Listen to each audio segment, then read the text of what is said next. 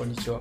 メイクアップアーティストの竹です、えー今回はメイクが失敗してしまう原因とその要因これを考えていこうと思います。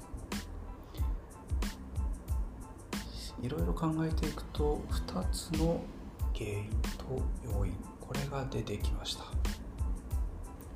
まずは原因から。1つ目。イメージとバランスを使ってメイクをしていない。これは、えーすごく大きな失敗です、えー私は常にメイクはイメージとバランスこの2つですね。これが全てで他に、えーテクニックも何もいらないと、えー説いてきました。それは、え昔も今も一切変わりません。これが抜けてしまうとメイクは成立しないんですね。何も考えない。もう頭の中真っ白の状態で、えするメイクっていうのは、え何も感じないメイクになってしまいます。要は、え第三者から見て何も感じることがないメイクになってしまうということですね。原因の2つ目。色の普遍的なところと変化するところ。これを全く理解していないというところです。これも、え致命傷ですね、致命的です。色を使ってメイクするからには、え色には普遍的な部分、え変わらない部分ですね。あと、え逆に絶えず変化する変わっていく部分ここがあります。でそれを、え理解する必要があるということですね。まず普遍的な部分に関しては例えば青は常に青です。当たり前ですね。これは、え物理的なことで、え青がいきなり赤に変わると。いうことは絶対にありありません。でまた色にはイメージというのがあるんですが例えば青でしたらクールなイメージとか。そういうイメージがついてきますがこれはどこへ行ってもクールなイメージなままです。これ当たり前と思うかもしれませんが、えーメイクがうまくいかない人にはこれがなんか抜けてる感じが以前からしていました。しかし物理的に不変な、えー色も TPO によって変化する曖昧さを持っています。これが色の絶えず変化する部分です。同じ色でも太平洋側で見た青と日本海側で見た青。これって実は同じように見えて少し違った感じに見えるといった統計が、えー実際出ています。でこういったものを理解しておかないと常に同じメイクで良いといった考え方になってしまいます。昼間綺麗と思ったメイクも夜同じように見えないということですね、えーこういったように色は物理的に不変な必ず変わらないところと絶えず変化する部分の曖昧な部分ですね。そういった部分が常にこう両極端存在しているということを理解する必要があります。この2点原因が分かった上でその要因を考えていきます。まず一つなぜイメージとバランスこれがポンと抜けてしまうのか。私も、えー当のメイクをする本人ではないのでわからないですが推測になりますが多くの人にアドバイスした経験からですねおそらくわからないと右に習えしてしまう、えー、これが良しとされる日本独特の文化に、えー、ある気がします。これはとっても、えー、話が大きくなってしまうんですがわからないうちは人と同じことを要求、えー、する文化が、えー、日本には存在します。でこれは経験でそう感じてました、まあ、実際、えー、それが問題だと問題提起する最近ですね。問題提起することも多いですね。でメイク学校でも同じようなことが言えます。わからないとすぐ人と同じものを作ってしまう。それを良しとしてしまう。そういう、えー、日本独特の悪い文化ですね。ただ、えー、メイクはですね TPO に合わせないと決してうまくいか,、えー、いかないんです。人と同じことをしても絶対にうまくいきません。その人同じ場所にいて同じ行動をするとは絶対に限りません。絶対メイクっていうのは人それぞれ、えー、違うべきです。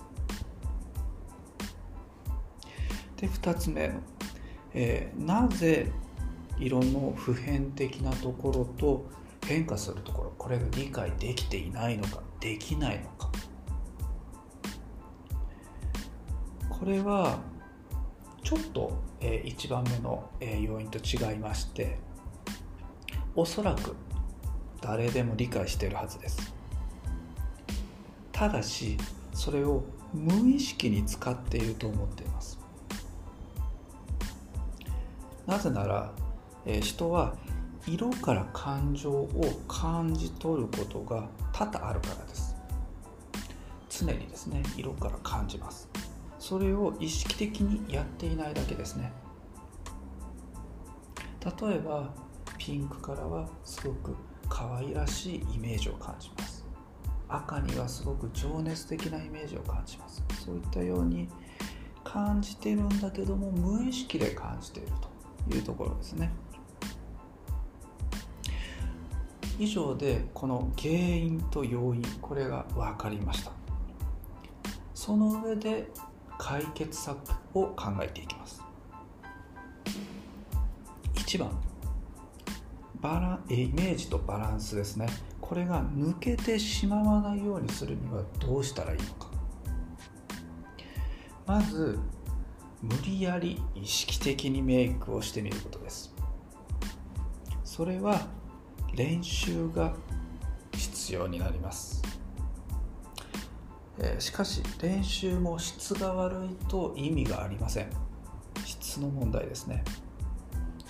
最も質の高い練習法としては夜メイクを落とす前の10分間です。その時に自分で考えられるあやる、えあやゆるイメージとバランスですね。この、えメイクをしてみる必要があります。そしてそれを実際失敗してみる。これが大切になります。なぜならメイクは失敗しないと何が良いのか分かってきません、まあ、メイク以外もそうですね。失敗から学ぶことというのは非常に大きいです。なのでまず失敗してみてください。またあやあやゆるイメージとバランス。でメイクするためにはいろんなメイクを見てください。昔はいろんな雑誌を見てイメージを得ることしかできませんでしたが今はインターネットというものがございます。インターネットで莫大な量のイメメイクのイメージとバランスを知ることが可能になります。可能になっているということですね。いろんなメイクを見ることで頭の中のイメージがどんどん膨らみます。あとはそれを形にするだけです。しかしもう一つの問題。これは少々厄介です。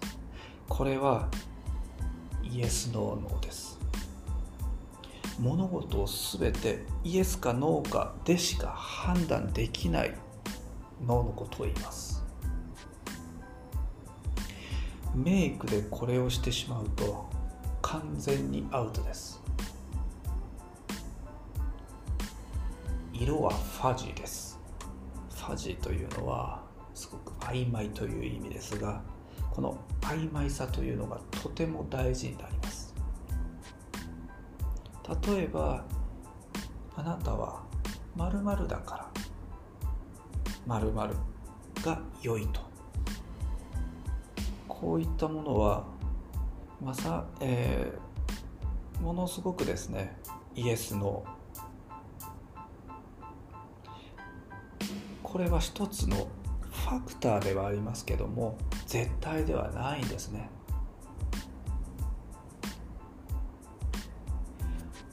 次に2つ目。なぜ色の普遍的なところと変化するところを理解する？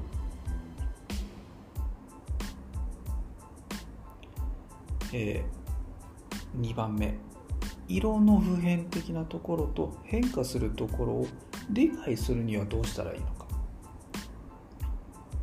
これは要因で書いたように誰でも無意識に使っています。要は理解はしてるはずです。ただ無意識なんですね。なのでこれを意識的にやってみましょう。意識的に色を見てみましょう。決して難しいものではないはずです。ただしイエスのノーですね。イエスかノーでしか判断できないのこの解決策というのはとても厄介です。〇〇は〇〇だと最初から決めつけてしまわずファジーな心ファジーを心がけてください。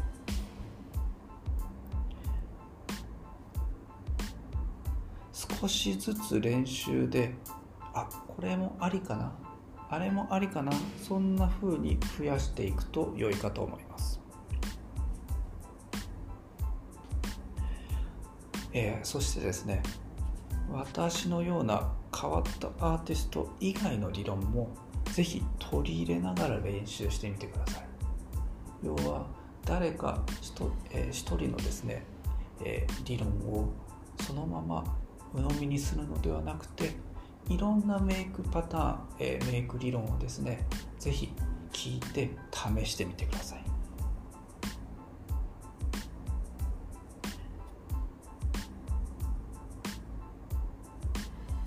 メイクのいいところでもあって悪いところでもある。イエスだけどノーのところもある。要はファージーなところですね。場合によってはどちらでもない。こんな、えー、すごく曖昧なところ。これを数多く数多くですね練習で体験をしてください。そしてそれを体験することで少しずつ理解をしてください。ただ今,、えー、今言っていたファジこれっていうのは実は日本独特の文化なんですね。これっていうのは逆に言うと欧米にはなかなか理解しがたい部分でもあったりします。これファジっていうのはわびサビの部分ですね。そういった部分です。例えば日本人の、えーあるあるな、えファジネタというのがありまして例えば日本人がですね欧米に、えー、行ってですねその欧米の友達にですね「ハバユと元気ですか?」っていうふうに、えー、聞かれると大体の日本人は「そうそう」「まあまあ」と答えてしまいますイエスかノーかでは答えないんですねこれっていうのは日本人独特の文化で、えー、向こうに、え、欧米人にとってはですねいいの？悪いの？どっちなの？っていうふうに逆に突っ込まれる場合もあるぐらいです。実際私も最初は、えー、欧米に行った時はですねついそうそうと答えてしまっていました。これっていうのは、えー、いい、えー、部分もあり悪い部分もあるんですがこの日本独特の曖昧な文化わびさびなんですよね。でわびさびっていうのはなかなかこう日本独自なものでこれがですねとても、えー、メイクにとっては良い文化なんですね。なのでよく欧米のメイクアップアーティストが日本にそういったわびさびを感じるために来日するっていうケースは多々あります。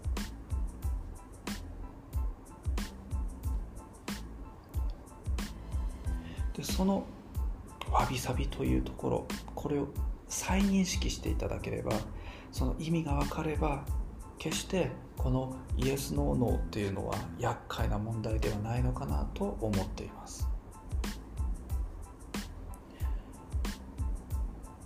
メイクはですね以上、えー、原因これ、えー、以上になるんですがメイクというのは原因を見つけてその要因を探って最後にそれに対して解決策を考えると必ずうまくいきます。逆に言うとこの原因見つけられないままメイクしたりメイクを練習してしまうと決して上手にならないということにもなります。メイクが上手な人っていうのはこの原因要因あとは解決策これをちゃんと理解しているか無意識に理解しているかこのどちらかになります。決してここにテクニックどうこうというのがないということですね。そもそもテクニックが重要視されるのはプロの現場のみです。そしてメイクは決してあなたにとって一つではありません。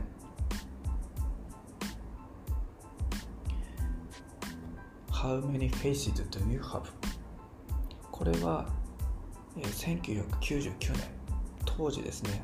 世界で3本の指に入ると言われたメイクアップアーティストフランク・クーパーの言葉です。